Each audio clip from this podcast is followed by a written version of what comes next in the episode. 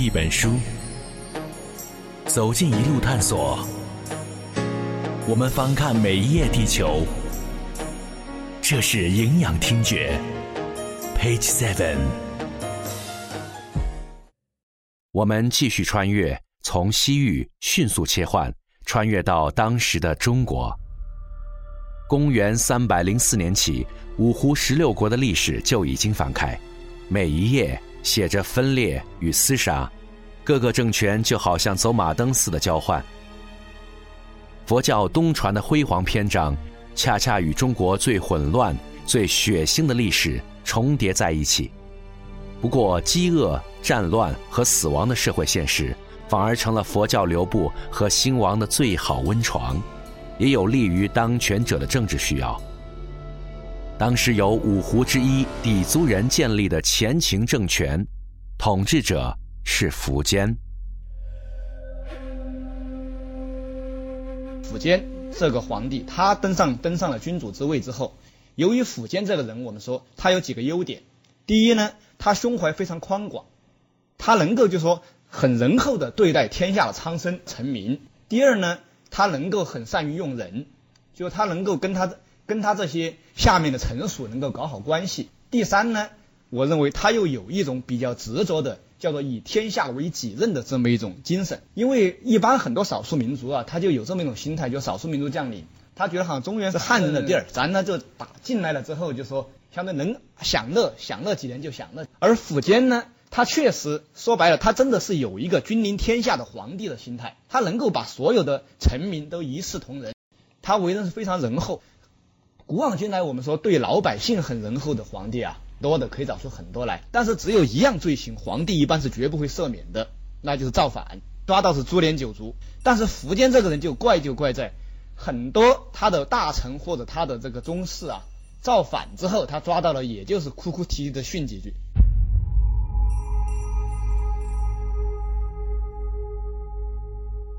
苻坚在历史上是一位铁汉柔情的君主。他重用汉人，一视同仁，同时对佛教有着极高的热情。他扶持佛教，不仅认为佛教能教化众生，也认同佛学义理，在君主中属于一位武力派的知识分子。当时凡有西域高僧来到长安，他一定礼遇相待，而来往的僧人几乎无人不知西域有一位高僧，叫做鸠摩罗什。于是，苻坚开始对鸠摩罗什这个名字有着极深的印象。公元三百七十四年，苻坚见到来使的龟兹王帝白振，问他龟兹有何珍宝。白振提到龟兹物产丰富，有葡萄酒、石榴、核桃。苻坚笑问：“鸠摩罗什难道不是？”龟兹最大的珍宝吗？并提出望龟兹国将大珍宝鸠摩罗什送往长安。福建久仰大名，哎呀，鸠摩罗什太有名，就一直想把他迎请。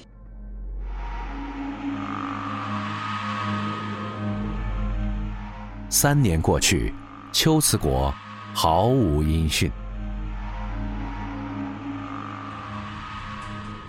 而正好这三年过去后，公元三百七十七年，太史出猎，告诉苻坚，西域有一颗明星，说在外国的边境出现了一颗非常闪亮的明星，这就是表明有一位大德贵人，那里有个贵人，而且这颗星呢，再往东边走。那也就意味着这个贵人要往东走，会来到我们的国家。所以，哎，苻坚说：“我也听说。”他说：“我听说西域有位鸠摩罗什。”苻坚得知后非常心动，特地要求使节前往龟兹，请鸠摩罗什来到长安。就这样，时间继续流转，又过了五年。这是当然，就算鸠摩罗什本人有心来长安。秋瓷怎会放行他走呢？在这种你来我往的推搡下，苻坚最终做出了一个贯穿中外历史上罕见的决定。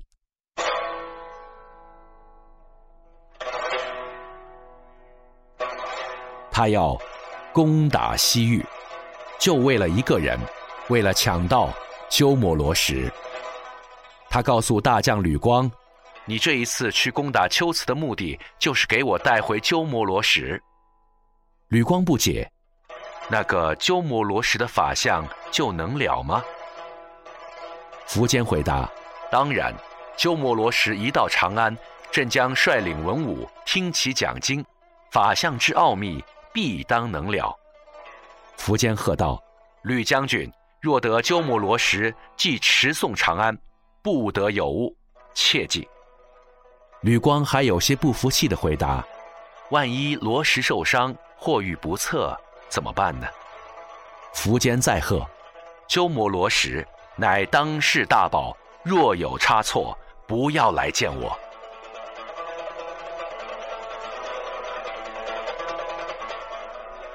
公元三百八十三年正月，吕光率军征讨西域，攻打龟兹。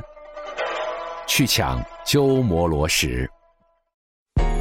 读一本书，走进一路探索。我们翻看每一页地球。这是营养听觉，Page Seven。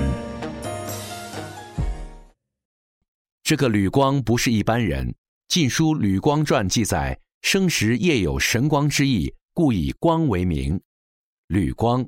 是当时中国盛名的武将，但这个武将可不一般。您将在本集中得到答案。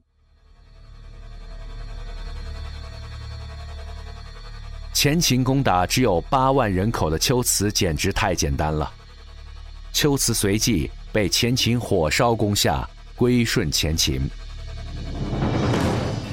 武夫就是武夫。吕光见到还很年轻的鸠摩罗什，心中既有埋怨，也有不屑。这个家伙就是高僧。前秦政权、苻坚政权，他们里面的这个将领们，啊，高官们的这个一般的文化素养，并不是很高。所以吕光看到这个人很年轻啊，就对他有轻视之意。对吕光的知识水平来说，他怎么会知道？鸠摩罗什到底会给未来的中国带来什么？他见到鸠摩罗什并不是年长的尊者，决定要好好捉弄这个和尚。接下来就是鸠摩罗什的人生试炼了。母亲奇婆预言的国运衰弱与罗什弘法的炉火考验就要来到。不服气，他就去捉弄他，就把鸠摩罗什当做凡夫俗俗子来捉弄。强迫鸠摩罗什和龟兹的公主结婚，这个是宿命啊。据《鸠摩罗什传》描述，吕光强行给他灌酒，衣服脱光，把他送进了白罗辑的洞房。还记得那位他十二岁时遇见的老和尚的告诫吗？三十五岁前不能破戒。鸠摩罗什果然有桃花劫，不过破戒时正好过了三十五岁。吕光一看到鸠摩罗什的时候，老要试他，给他弄到呃，让他去骑牛，啊，让他骑很很烈的马，啊，想把他摔下来，看看他出洋相，啊，甚至逼着他娶妻。那么他这显然这不是说是要怎么样，而是说明他真正对佛教不是非常了解。得到了鸠摩罗什，让他与女子同床。逼他当着龟兹国人面前大婚，这般侮辱下，鸠摩罗什心中还记得对母亲的承诺。面对这样的困境，他只能用“空”字给自己开解。一路上，吕光给他安排骑牛，故意颠簸他。已经心伤破戒的他，只能打坐静心。鸠摩罗什把这一切的苦难。当做了修行。